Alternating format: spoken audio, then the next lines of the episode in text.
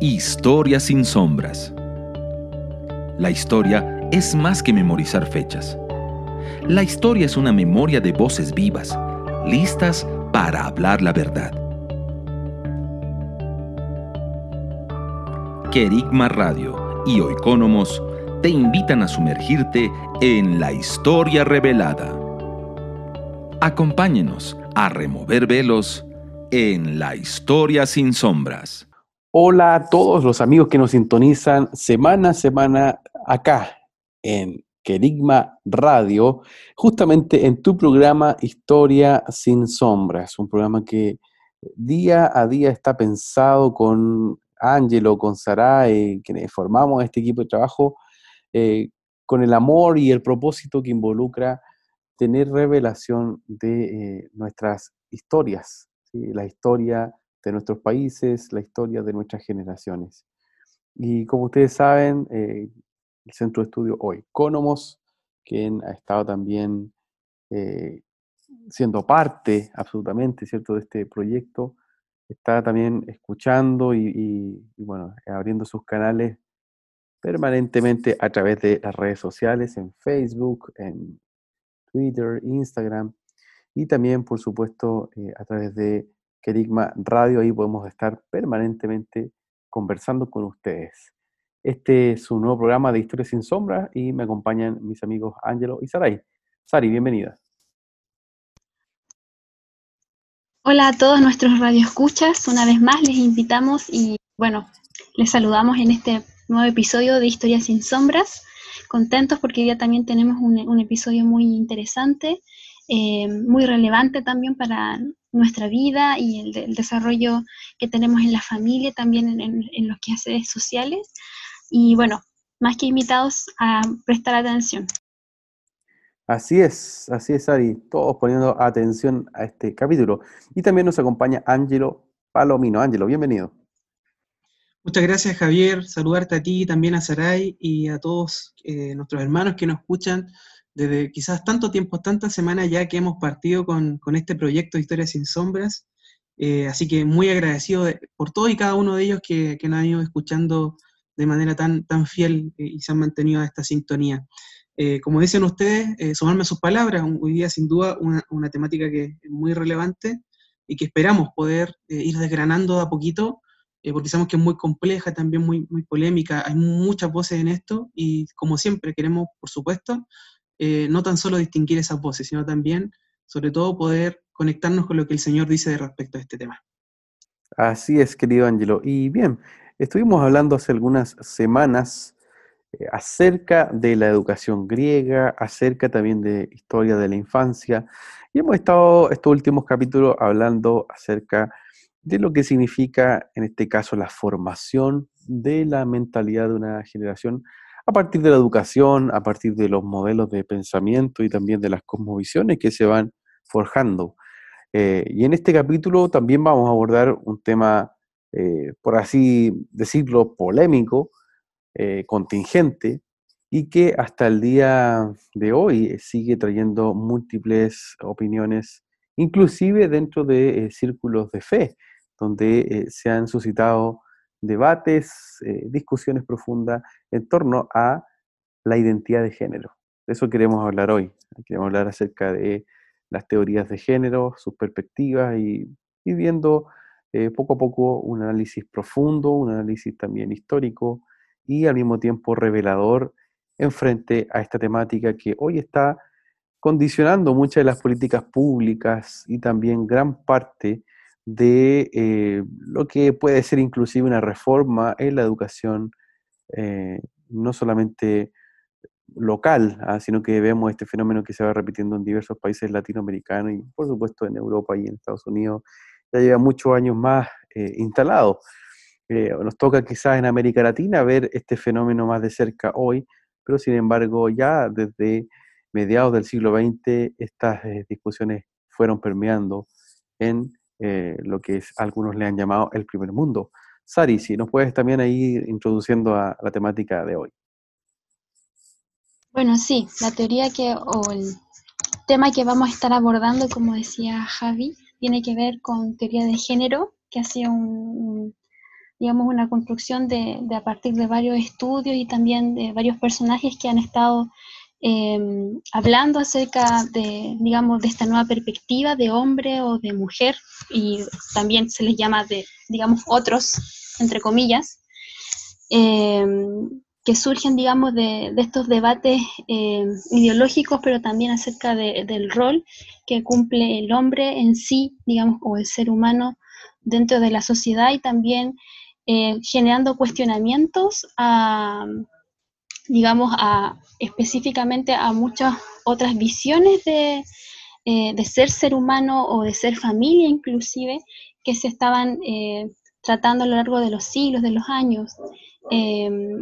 conceptos que se van, digamos, que se van entrecruzando entre esto, tiene que ver con género, sistema de género, la separación, digamos, de la palabra o la definición de sexo versus género, eh, propiamente tal también como el, tema que estamos hablando de teoría de género, los roles que se dan, identidad de género, que también ha sido un tema que en los últimos años ha pegado con mucha fuerza en, nuestras legislaciones o en varios proyectos políticos, y eh, orientación sexual, entre otros. Eh, pero también que van respondiendo, como decía, a formas en, las que se ha ido construyendo esta visión de, hombre y, creo que ahí es muy clave también quizás mencionar en su momento eh, cómo se fueron generando, digamos, diferentes movimientos, eh, por alguna manera como olas de movimiento social específicamente eh, por los derechos, en este caso, por ejemplo, de la mujer, eh, la primera oleada feminista, la segunda, etcétera, eh, que si bien va tomando una vertiente, digamos, ideológica específicamente por la liberalización de la mujer, también en algún punto va tocando eh, otro tipo de, ventanas cuando ya nos vamos acercando a lo que son la diferenciación de los sexos y la apertura incluso a otras formas de ser, digamos, de ser persona, como hoy día estamos debatiendo, digamos, a nivel cultural, en, las universidades, en la academia, en, los ámbitos políticos, en los ámbitos públicos, y que tiene que ver con la aparición de estas diferentes formas eh, sexuales, si los podríamos decir, o de ser persona. Creo que es importante entender eh, y quizás compartir eh, a nuestro querido público eh, que esto es un tema delicado y que queremos abordarlo de la mejor manera en este programa, pero sí entender de que eh, el diseño que estamos promoviendo y que creemos y que es el diseño que Dios estableció para el hombre y para la mujer es el diseño digamos, del principio, ¿cierto? Del huerto. Y creo que esa es la verdad que hoy día nos mueve a poder hablar sobre esta temática de una manera pura, limpia, pero también trayendo luz eh, en estos ámbitos. Así es, Ari. Y la verdad es que, como, bien decíamos y, también estás señalando tú, este debate es un debate hoy día que ha tomado posiciones bastante extremas y bastante ah, inclusive violentas de un y otro lado. Em, y que está ahí, ¿cierto? Está en medio de... ¿Puede el hombre autodefinir su sexualidad? En términos de si es femenino o masculino, eh, parecían ser cuestiones resueltas ¿ah? por la biología, inclusive por aquellos que fueron herederos de todo un pensamiento cientificista, es decir, totalmente abocado a, lo que la ciencia podía comprobar. Ah, pero sin embargo, entendemos de que se han generado distintas oleadas de pensamiento que inclusive han llegado a ir más allá de eh, la mera propuesta filosófica a, en definitiva, eh, reconstruir lo que el hombre puede, insisto, autodefinir por lo que cree. A mí me pasó una vez que estaba en, un país en América Latina, no, no, voy a decir en cuál, pero sí estaba en un país y me pareció muy interesante un debate que se estaba dando en la televisión. Eh, un, director de un registro civil eh, había hecho una denuncia porque una persona había cambiado de sexo para jubilarse antes.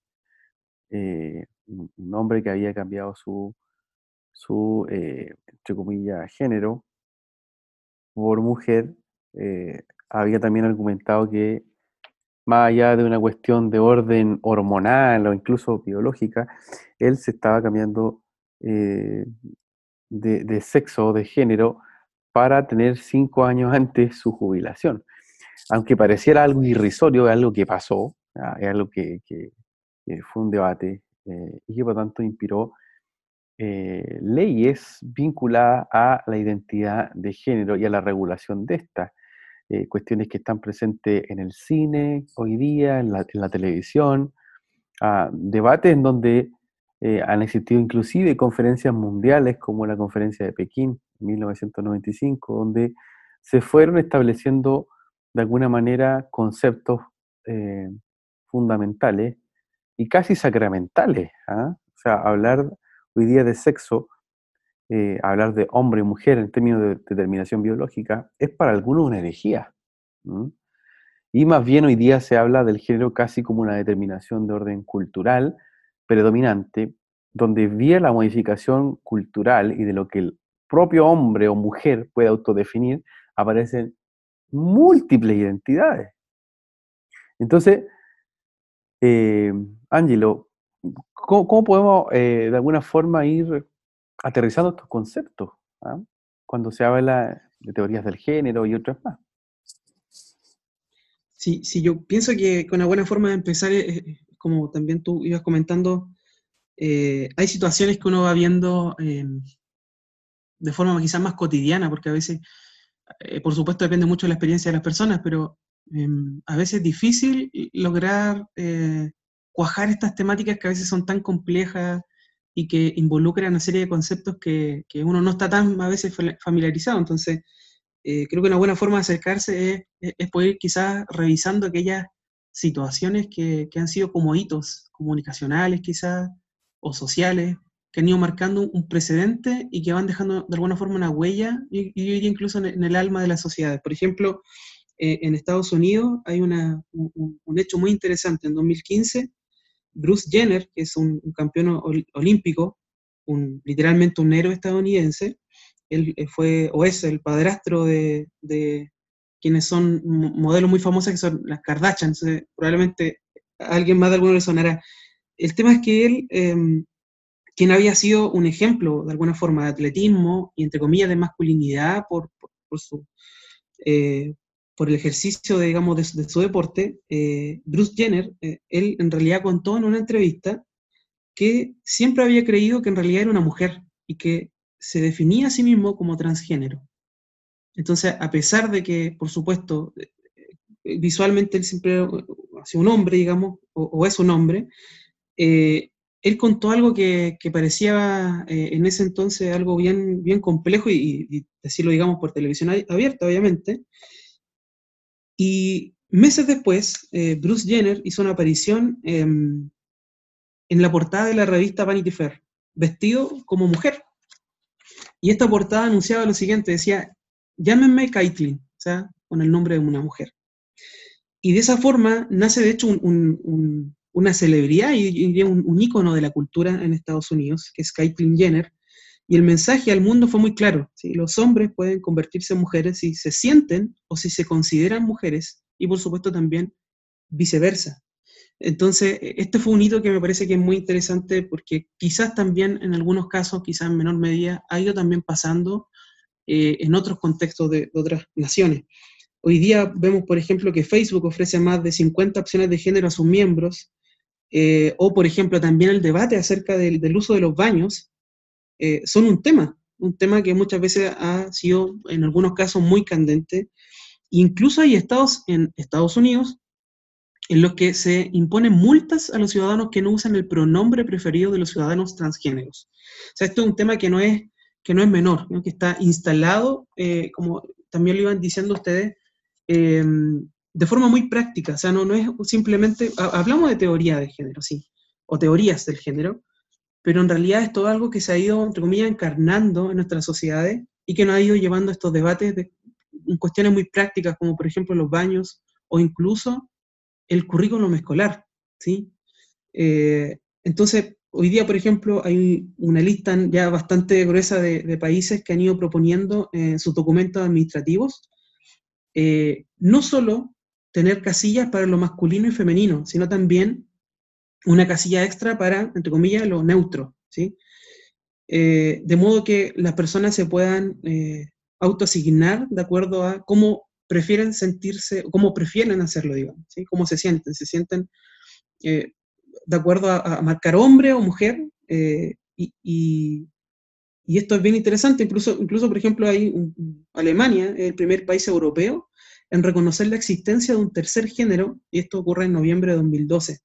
En 2011, los ciudadanos australianos ya tienen la posibilidad de declararse neutrales en su pasaporte. O sea, realmente aquí ya empezamos a ver que hay algo que algunos llaman una especie de revolución de la identidad sexual y de género. Entonces, lo que va quedando claro con todos estos ejemplos que la identidad de género ya parece que ya no depende, muy, no depende de simplemente el dato biológico, no depende de nuestra sexualidad como tal, sino más bien de una experiencia interna e individual, cómo la persona se va percibiendo a sí misma. Eso creo que está de alguna forma en el centro de este debate eh, y tiene que ver con, que de alguna forma los individuos ya pueden decidir incluso de, eh, su propio sexo biológico o establecer incluso ciertas, eh, ciertos cambios a ese sexo, o sea, establecer cambios para su propia corporalidad, para su propia biología, estoy hablando de operaciones, ¿no es cierto? Eh, de acuerdo eh, a su propia vivencia interna, cómo ellos se autoperciben a sí mismos. Entonces la identidad sexual ya no parece algo dado por, por la biología con la que uno nace, sino más bien por una experiencia puramente subjetiva eso me parece que, mm. nos da algunas luces acerca de, esta temática tan compleja. Así es, Ángelo, y tú recién eh, utilizabas un concepto bien, bien interesante, dice, eh, al final esto termina siendo casi una realidad subjetiva, eso quiere decir que cada uno va eh, definiendo, y, creo que ahí hay una gran, diría, diferenciación entre lo que comúnmente se, se entendió, ¿cierto?, como el sexo biológico, en términos cromosómicos, gonadal, incluso genital, eh, versus lo que hoy día se entiende casi como un sexo psicológico, es decir, lo que el hombre va a justificar eh, en relación a eh, lo que siente, más allá de lo que es en, términos biológicos. Y no estamos hablando de una cuestión nueva, no estamos hablando de una, por así decirlo, una temática nueva, desde que existe Adán y Eva y sus generaciones hubo diferentes problemáticas, ¿ah? diferentes situaciones que se fueron generando y dentro de ellas también en relación a la familia. Eh, y vemos cómo la escritura muestra inclusive, y es, enfática, más allá de las posiciones hoy día liberales dentro de las teologías, la escritura es muy clara, ¿cierto? En mostrar de que existe un diseño, tal como decía Sarai también a un inicio, eh, de huerto. Y ese diseño de huerto mantiene hombre y mujer, inclusive más allá de la cuestión reproductiva, que eso es una cuestión casi caricaturesca que muchas veces se utiliza eh, para, denostar a quienes creemos que existe un diseño de hombre y mujer. Eh, y, de alguna forma eh, va más allá de eso, ¿cierto? El huerto y el diseño de familia que Dios establece entre el hombre y la mujer tiene un componente que, se afirma desde lo biológico, pero que por supuesto también tiene otras dimensiones más profundas de afecto, de fe e incluso de, vocación o de propósito de vida. Entonces, eh, no estamos hablando de una, cuestión nueva, pero sí lo nuevo, de alguna forma, es que la legislación, es decir, las leyes e inclusive la cultura actual, reconoce una nueva categoría dentro de la sexualidad, dentro de sus cánones. Eh, y eso se reproduce tal cual hablaba Angelo, hasta en cómo hoy día se van a utilizar los baños en un colegio público, o inclusive cómo se va a tratar a una persona en un discurso. Entonces, toda esta, toda esta, situación eh, ha, tenido diferentes eh, posiciones, como bien hablábamos. Eh, algunos que ya asumen esto no les gusta que se le llame teoría, eh, porque para ellos es casi como hablar de la teoría de la evolución, una teoría casi como que necesita comprobación y por lo tanto se habla de perspectiva en muchos de ellos, eh, o inclusive algunos le, llaman ideología, ¿ah? en relación a que ya es una corriente de pensamiento política ¿ah? instalada. Entonces, eh, hay ahí una cuestión, yo diría, más de fondo y que hoy día eh, incluso se llega a decir que el matrimonio es, opresivo, que la familia es un invento, que en definitiva la sexualidad es polimorfa, es decir, tiene muchas formas, que se basa en lo que cada uno autopercibe, a, a una gran gama donde puede elegir múltiples posibilidades que incluyen ser inclusive transespecie o transgeneracional. Hay una cuestión va ahí entonces de la mano lo que cada uno construye socialmente eh, de forma cultural y lo que va a denominar género. Sari, eh, ¿cómo, ¿cómo, se ha ido dando también este debate en América Latina y bueno, y cómo, cómo, cómo ves tú también gran parte de esta eh, temática que hoy día estamos conversando? Mientras lo escuchaba a ustedes y bueno, se iba dando este, este tema, me, me acordaba también de, bueno, hace poco cuando me, tocó estar en el, máster y hacer mi, uno de los, de los ramos o materias que tuve que cursar, fue la infancia trans. Y para mí, bueno, fue como un poco como chocante, digamos, eh, porque también vengo, digamos, de, desde Chile, aunque en nuestro país también está llegando esta corriente, pero no lo había visto desde una perspectiva académica donde te lo enseñan eh, como una de las variantes, digamos, de ser persona y cómo también, digamos, en, digamos, desde la mentalidad y el trabajo que este se, está haciendo en España y también en Europa ya validándose muchas cosas, y cómo enseñando, digamos, a un grupo de profesionales o de personas que van a trabajar por el bienestar de la infancia, cómo aprender a gestionar este tipo de situaciones y, y aceptar, digamos, entre comillas, esta nueva realidad y me hacía mucho, o sea, me, me, hacía pensar mientras ustedes iban hablando, recordando de esta experiencia que tuve. Eh, de hecho, mi, mi, profesor o profesora, porque también era trans, que me tocó y que también me impartió la cátedra eh, o, las clases en ese tiempo, eh, bueno, él hablaba así con mucha propiedad acerca de lo que es la identidad. Y según ellos, hablan, bueno, de que la identidad de género surge al tiempo en que los niños y las niñas van aprendiendo a hablar y empiezan a entender y a nombrar el mundo que les rodea. Entonces, yo mientras escuchaba esto o me tocaba estudiar esto según lo que él iba o ella iba compartiendo, eh, me impactaba mucho el papel que se le da a la voz y a la construcción eh, personal del ser. Yo creo que una de las frases ícono, digamos, de, de la teoría de género es que el género es una construcción social. Es decir, que ya, como decían Javier y, Ángelo, ya no está eh, determinado solamente por la biología, digamos, eh, por eh, mi forma de, expresión, digamos, genética, sino que es una expresión psicológica, pero también es un, digamos, van a aparecer componentes sociales ya que van a ir diferenciando.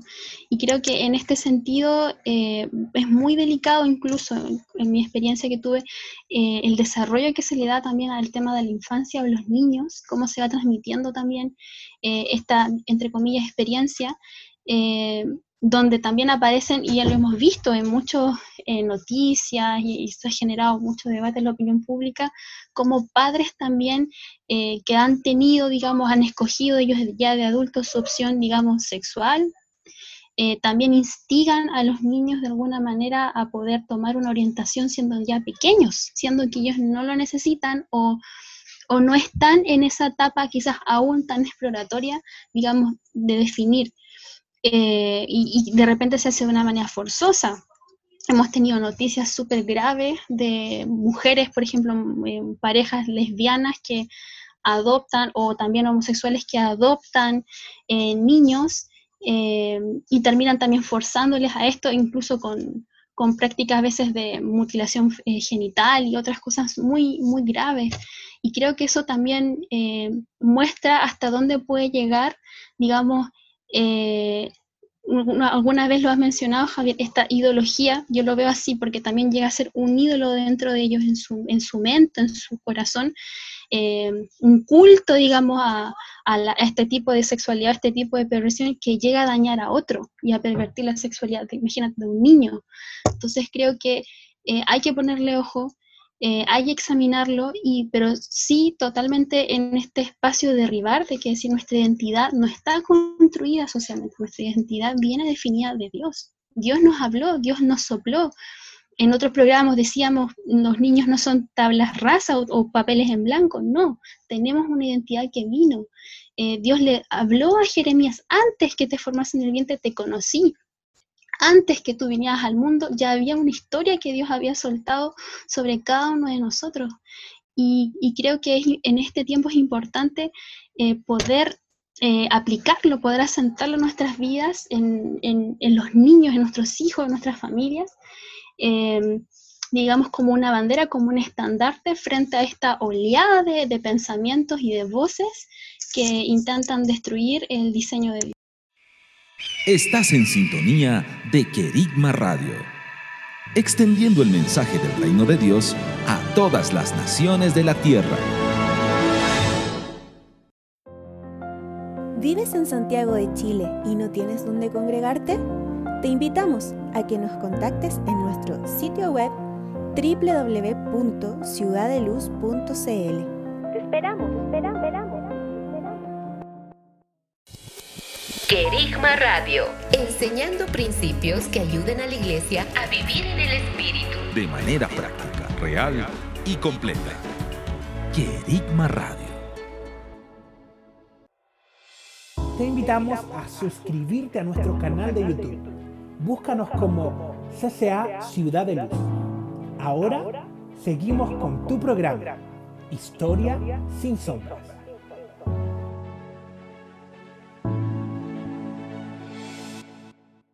Así es, Ari. Y, creo que tal cual tú, estás señalando, eh, esto es muy espiritual. Eh, entendiendo cómo Dios establece propósitos y crea un plan sobre una persona. Al momento de estar siendo formada, formado, eh, el Señor habla propósito y siempre también hemos declarado que con el propósito viene identidad. Y desde la identidad se va a manifestar también un diseño. Entonces, eh, no es algo menor, porque si a alguien le roban la identidad, le roban también la capacidad de conocer al Padre.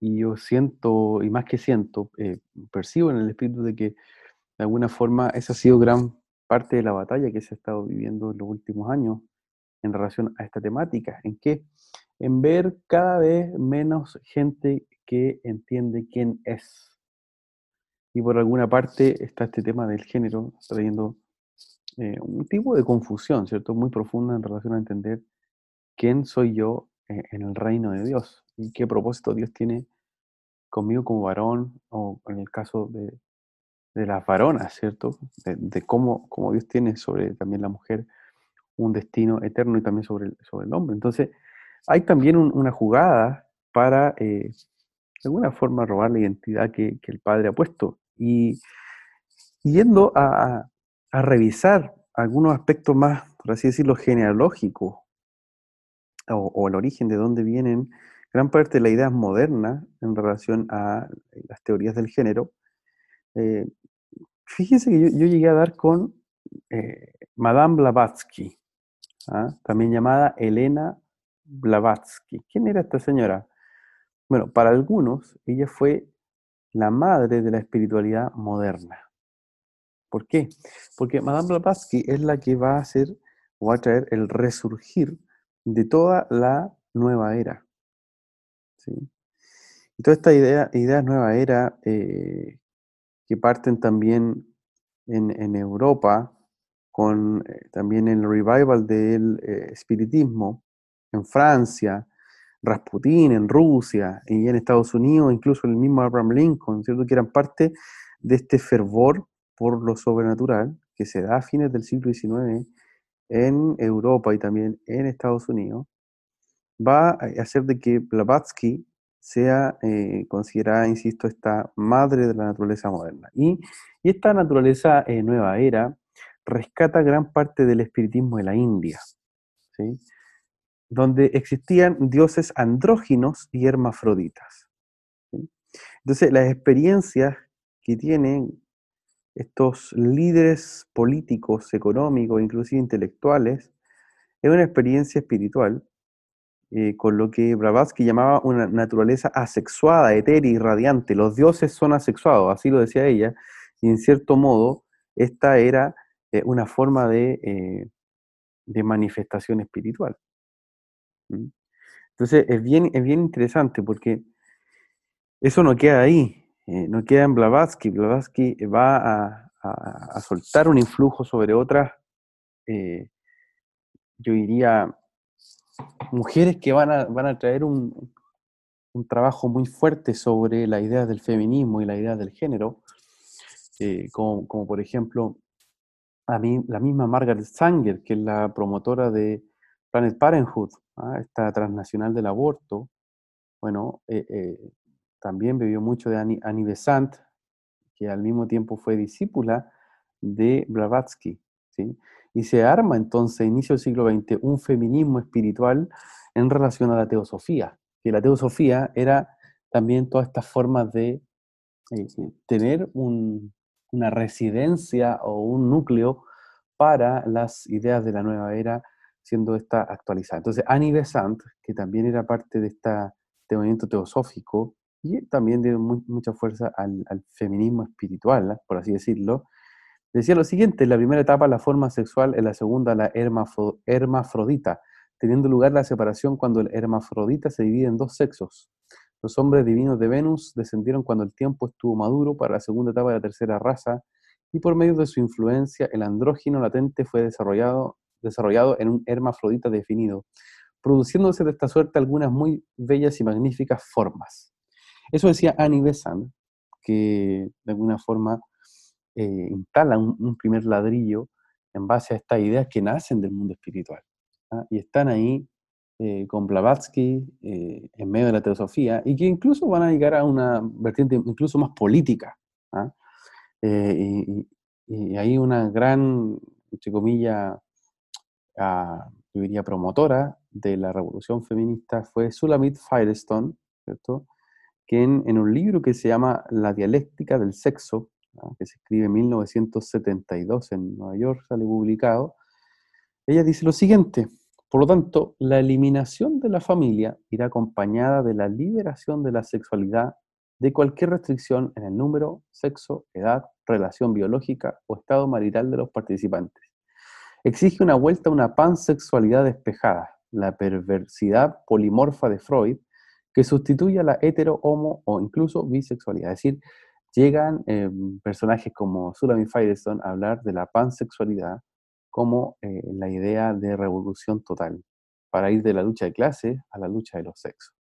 Entonces, hay ahí toda una secuencia histórica, ¿cierto? Hay ahí toda una proyección que se va armando, y para qué cierto, cierto con Simón de Beauvoir, quien eh, esta, mujer que era pareja de Jean-Paul Sartre, eh, habla, ¿cierto?, de esta emancipación de la mujer o de las cadenas naturales e inclusive del mismo, del mismo hombre. Entonces, bueno, y para que decir, aparecen más personajes, pero eh, por lo menos hasta ahí uno ve una secuencia histórica de cómo se va armando una idea eh, que al siglo XXI va a tener mucha fuerza y que se fue formando durante el siglo XX en relación al género. Ángelo.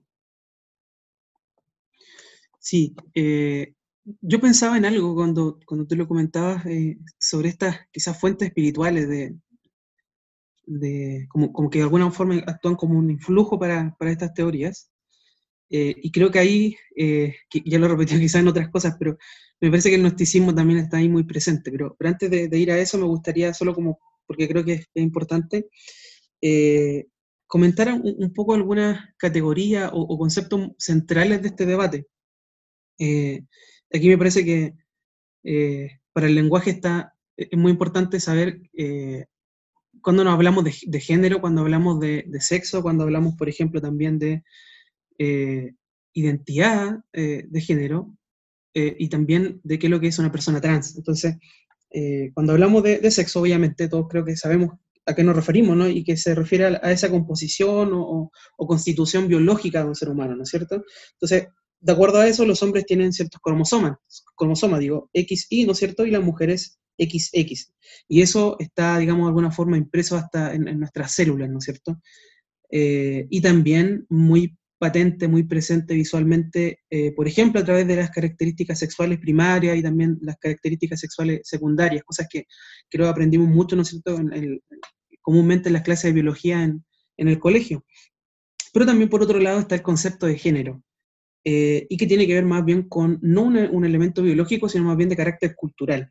Según la Asociación Norteamericana de Psicología, el género se refiere a lo siguiente, se refiere a actitudes, sentimientos y comportamientos que una cultura determinada asocia con el género biológico de una persona.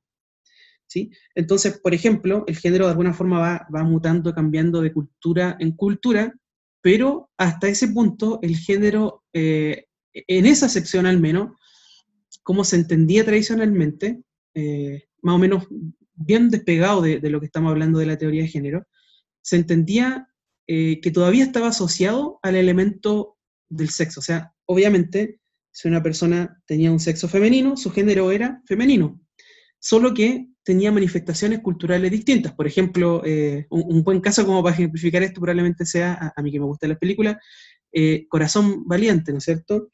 Eh, ahí aparece William Wallace con falda, ¿no es cierto? Los escoceses usan falda, y en ese contexto cultural eh, parece que eh, es muy claro, ¿no es cierto?, que, los hombres utilizan ese tipo de vestimenta y se asocia, ¿no es cierto?, eso culturalmente a la hombría, a que los hombres utilicen esa vestimenta, cosa que culturalmente en otro lugar sería distinto, ¿no es cierto?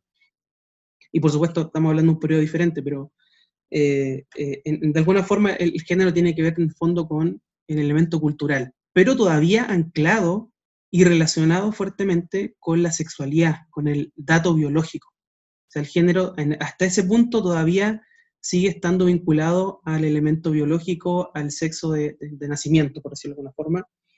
Eh, sin embargo, eh, cuando empezamos a hablar después de identidad de género, tiene que ver con algo diferente, tiene que ver con, con la autopercepción de una persona, ¿sí? ¿Cómo se percibe la persona a sí misma? Se percibe como eh, mujer, hombre o de otra manera. Y eso tiene que ver con identidad de género. Esa es la autopercepción de la persona. Claro, de alguna forma todos tenemos una cierta identidad de género en el sentido de que nos percibimos como hombres o nos percibimos como mujeres, ¿no es cierto?, dependiendo del caso.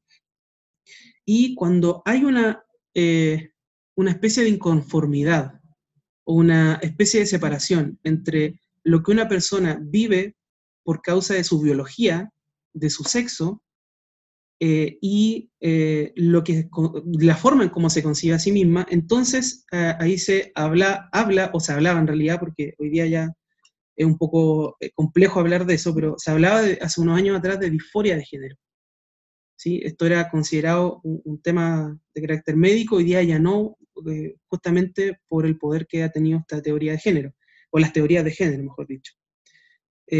¿Por qué? Porque ya no se considera como un problema. Antes se consideraba un problema que una persona se autopercibiera con un género diferente al de su propio sexo, ¿no? Y eso, a eso se le llamaba disforia de género. Y quienes finalmente vivían esa experiencia como tal eh, eh, son, por supuesto, las personas que se les denomina como transgénero, que es un término general para, para describir el estado o la condición de, aquella persona que se identifica o expresa una identidad de género que no coincide con su sexo genético. Eh, eso me, eh, creo que es importante para añadir a la conversación, porque creo que son, son, conceptos relevantes para poder eh, involucrarnos en esto.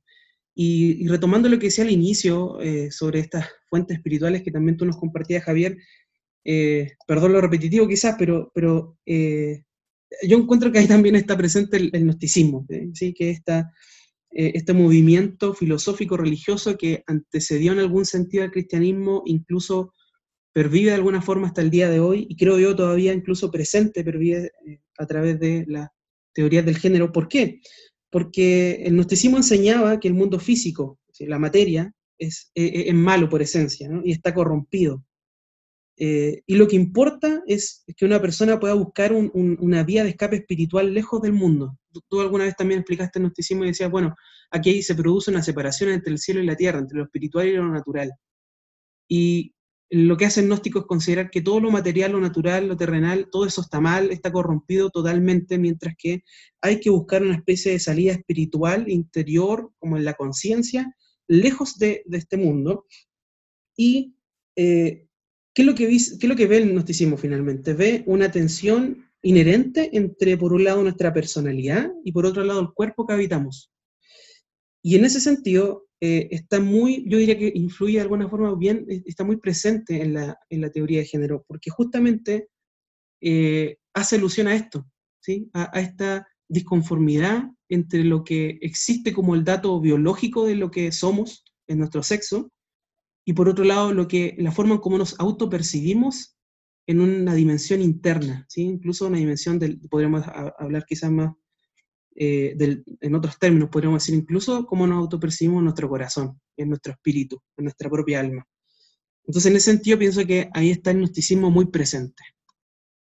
Así es, Ángelo. Y tal cual tú también estabas señalando, o sea, hay fuentes espirituales eh, que están detrás y van creando un, modelo. Eh, me gustaría citar a, a, un, a un, escritor cristiano, eh, fue muy importante también en el siglo XX, John Stott, y John Stott decía lo siguiente, decía, no se debe confundir igualdad con identidad. Somos diferentes y nos complementamos con las cualidades distintivas de nuestra propia sexualidad, psicológicas así como fisiológicas. Este hecho es la base de la diferencia y adecuación de los roles respectivos dentro de la sociedad.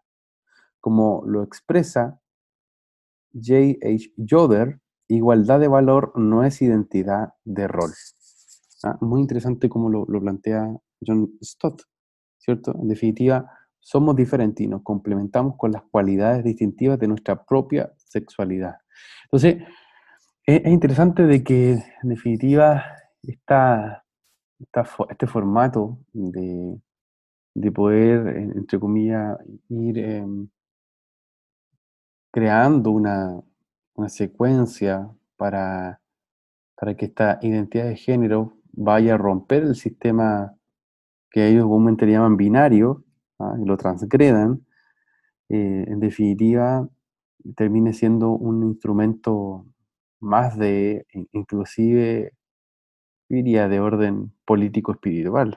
Disculpen que lo diga así tan, tan duro, pero, pero que aterriza en ejecutar un, un diseño, ¿ah? un diseño que viene, eh, diría, de una, de una, retórica en contra del, del, propósito de Dios, en contra de su diseño, y lo lleva a cabo también como un instrumento de dominación, o un instrumento, en definitiva, incluso que termina queriendo redefinir el matrimonio. O sea, interesante que gran parte de estos movimientos quieran el matrimonio, ¿cierto? Eh, siendo que el matrimonio tiene un origen eh, por así decirlo, de sacramento, tiene un origen uh, absolutamente vinculado a la fe. Eh, pero sin embargo, la deconstrucción, que es un concepto que, que, también se utiliza bastante acá, la deconstrucción social de las teorías del género implican el eh, los conceptos de familia e inclusive también cómo se entiende el matrimonio.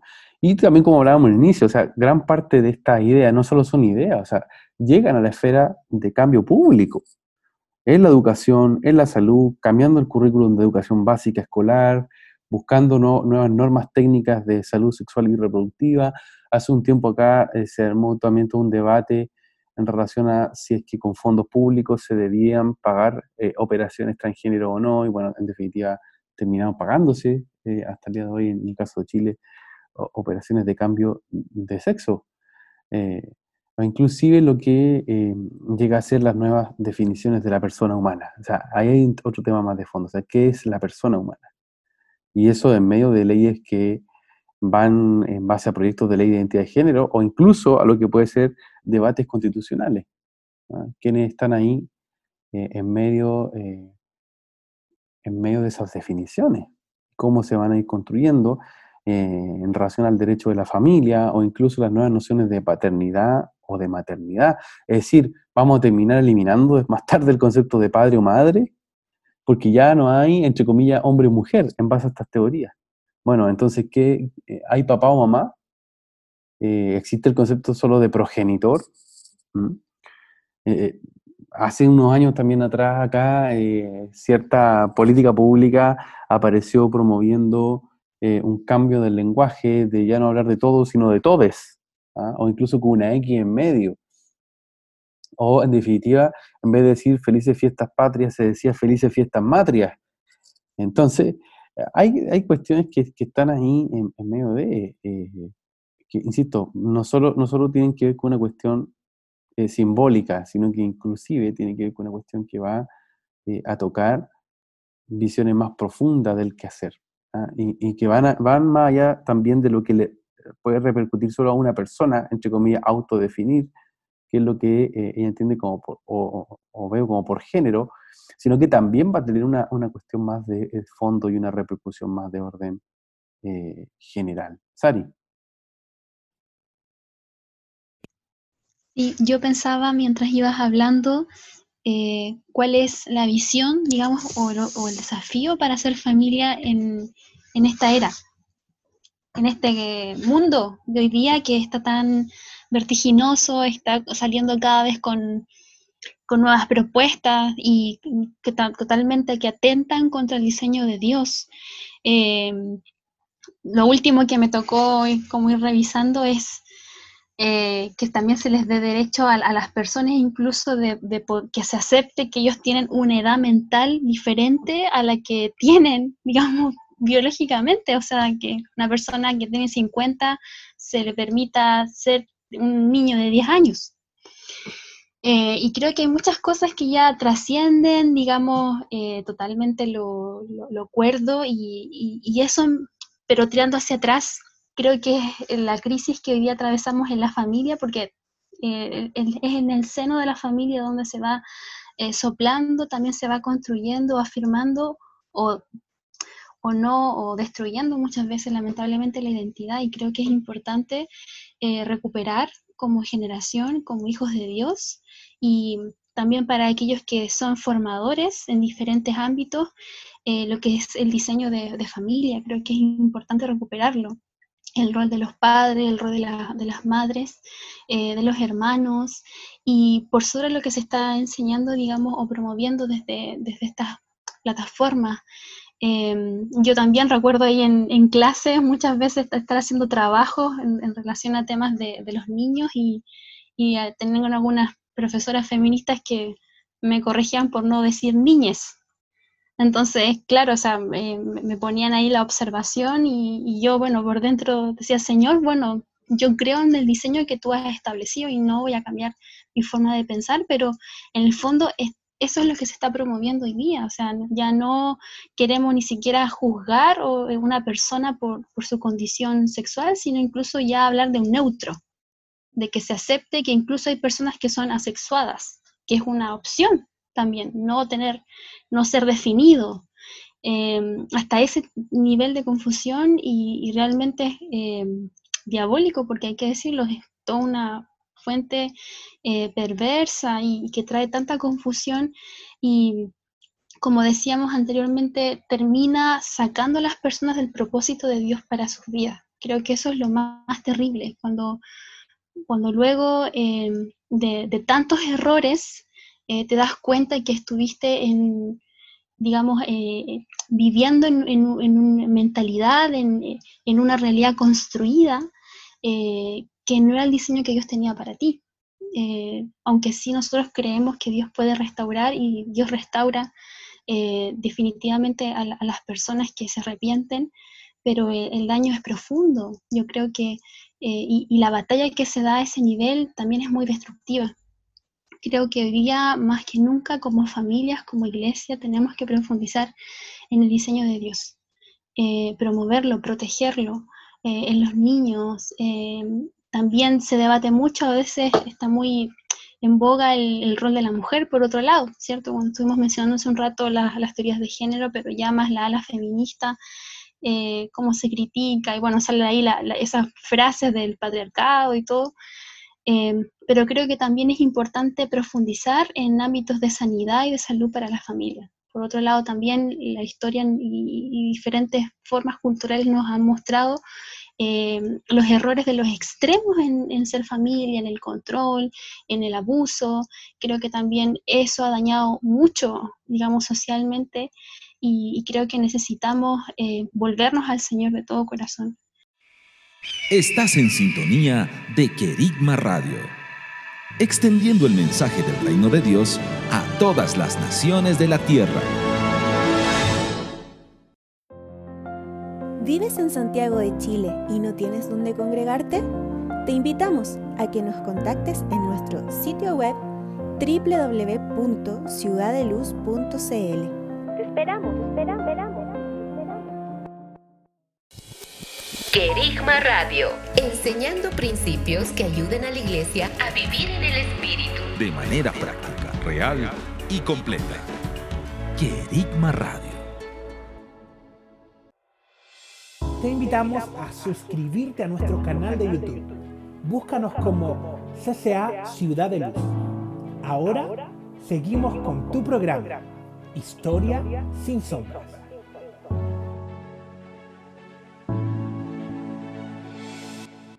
Así es, y, de alguna forma creo que es muy importante el, que nosotros podamos eh, no dejar de ver con, con- profundidad todo este, este proceso de generaciones que se ha estado, se ha dando.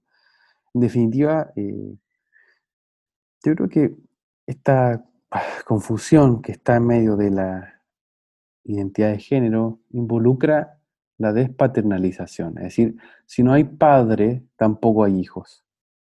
Y, creo que hacia allá apunta, o sea, no, no considerar a Dios como padre y por tanto hay un problema crítico de identidad, no puede la gente asumirse como hijo, pero eso mismo se reproduce en una escala eh, interna, una escala familiar, donde el no poder asumir un rol específico como, como hijo y que parte de una cuestión elemental como la sexualidad, porque con ello conlleva, insisto, un, un- un punto nuclear de la identidad, eh, también su identidad de hijo se va a ver quebrada. Y eso va a traer eh, repercusiones y traumas que, que van a tratar de eh, dañar la simiente y dañar un propósito multigeneracional que Dios tiene sobre una generación. Eh, entonces, creemos que ahí hay, un, hay temas que, insisto, va más allá de, de una persona. Eh, ya esto es una cuestión sistémica. Y esa cuestión sistémica involucra una cuestión también de ser abordada con una mentalidad de reino, ¿sí? Porque, porque no es solo una cuestión de eh, orden ah, de la autodefinición de un individuo, sino que tiene que ver con cómo se crea un sistema cultural que valida ¿m? este modelo de pensamiento que tergiversa, termina por tergiversar lo que entendemos y lo que creemos y lo que vemos como un diseño de huerto y un diseño de sanidad y de potenciación de lo que somos en el Padre cuando caminamos de acuerdo a eh, su modelo de familia. ¿sí? Ángelo, palabra ya eh, de cierre eh, para este capítulo.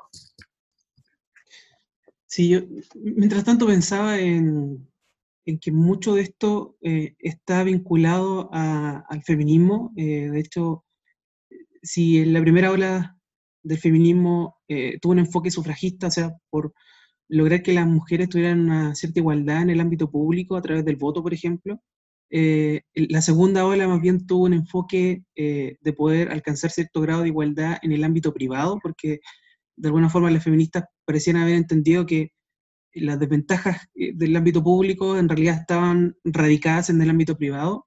eh, y ahí aparece, por ejemplo, Si- Simón de Beauvoir, ¿no es cierto?, con, con su- su- sus teorías, pero en, el, en la tercera ola, que es un, un feminismo más bien eh, posmoderno, eh, y que tiene como quizás principal eh, autora a Judith Butler, esta filósofa norteamericana, que de hecho vi- vino a Chile y fue eh, condecorada en una universidad, eh, nos muestra algo distinto, no- no- nos lleva a, otro plano, que, que, por ejemplo, incluso eh, a, las teorías queer, eh, que ya no solo critica el elemento de género, el aspecto cultural, sino que incluso va a considerar que eh, hasta el elemento, el dato biológico es también construido. O sea, no hay algo tal, tal cosa como la realidad. O sea, el sexo no parece ser algo tan real, sino que incluso eso es algo que es construido socialmente.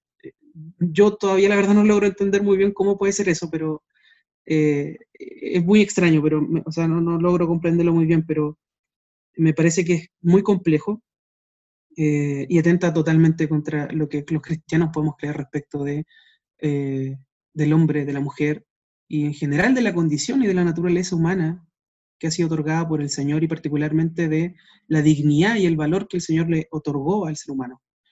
Eh, pero no, no, eso me deja pensando en que, dado esta asociación que está tan vinculado, me parece que quizá el gran problema ha sido, eh, a propósito de lo que decía Saray, que muchas veces esto nace de injusticias también, nace de no tener una, paternidad muchas veces correcta, eh, de no tener modelos correctos.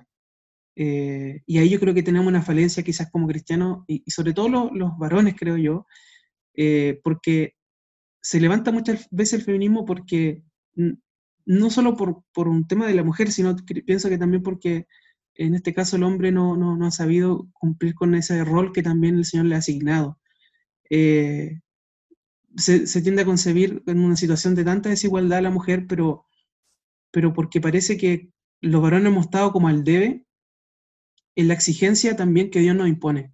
O sea, si una feminista toma la Biblia, dice inmediatamente, aquí no, es que en realidad esto es una opresión a la mujer. Esa es la lectura que muchas veces hacen. Pero yo creo que estoy totalmente en contra de eso, porque, eh, de esa consideración, porque cuando yo veo, la, entre comillas, el patrón de conducta que, Dios nos otorga, que le otorga a las mujeres, claro, otorga un, cierto patrón de conducta. Pero cuando le otorga un patrón de conducta al hombre, me parece que es mucho más elevado, eh, es mucho más exigente, porque al hombre le pide eh, ser como Cristo, amar a su esposa como Cristo amó a la iglesia. Y eso es realmente una, eh, eh, me parece que es una locura. ¿Cómo, ¿Cómo podemos llegar a ese estándar? Creo que ese estándar es sin duda muy alto y no, me parece que, muchas veces estos problemas surgen también por eso. Y, ahí es donde tenemos ese desafío como varones de poder avanzar hacia ese estándar de Cristo, ¿ah? que ama a, a, la iglesia de esa forma, de forma tan sacrificial.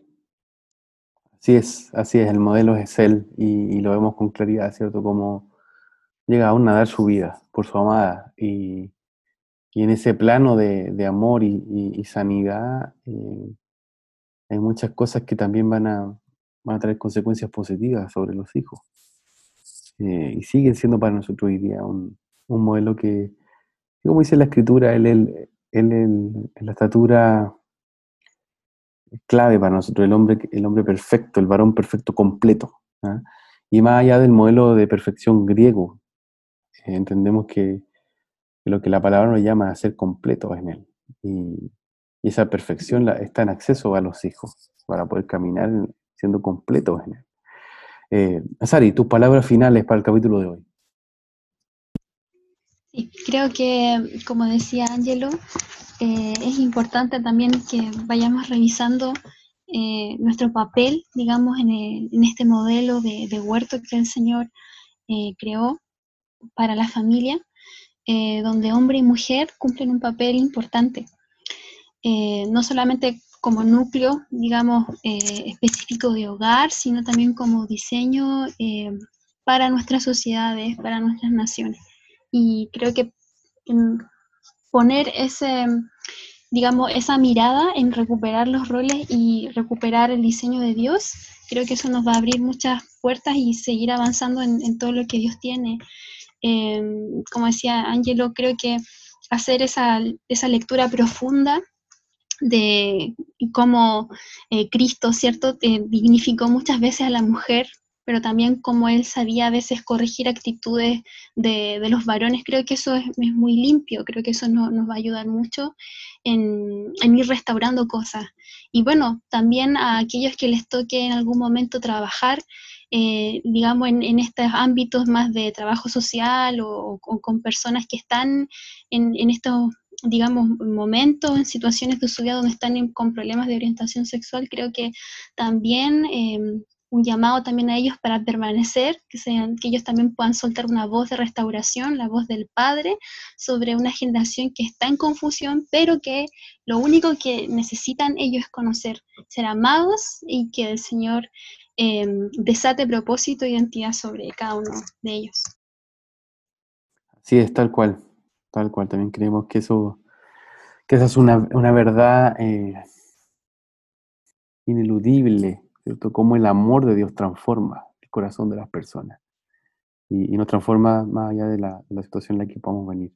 Creemos en ese amor transformador.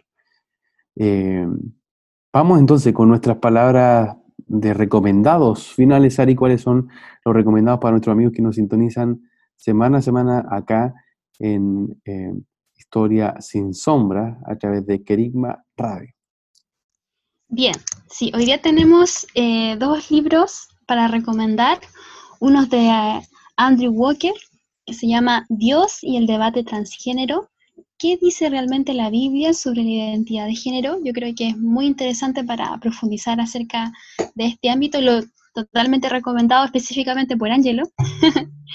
y el segundo es Teoría de Género o el Mundo Soñado de los Ángeles, de Berenice Levet. También hay este del Instituto de Estudios de la Sociedad, el IES, que bueno, ellos se, han dedicado como, como, equipo interdisciplinario en profundizar en, en, estos temas sociales también recomendados. Así que bueno, totalmente invitados, eh, amados para poder revisar y seguir profundizando y bueno, cualquier pregunta también nos pueden estar escribiendo.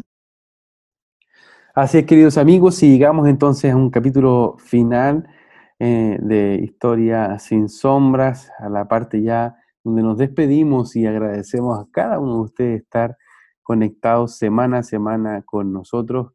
Y sin lugar a duda, creemos que el Señor va a seguir destapando muchas cosas de nuestro entendimiento, pero también de las historias de nuestras naciones. Nos vemos hasta un próximo capítulo. Recuerden sintonizarnos por Kerigma Radio y también por nuestras redes sociales, oiconomos.cl y sus diferentes redes del Centro de Estudios Oikonomos. Nos vemos. Chao, bendiciones. Hemos concluido un nuevo recorrido por la historia. Sin olvidar que la verdad nos hace libres. Nos vemos en un próximo capítulo. Fue un programa de Oikonomos, Centro de Liderazgo Público Cristiano, patrocinado por CCA Ciudad de Luz.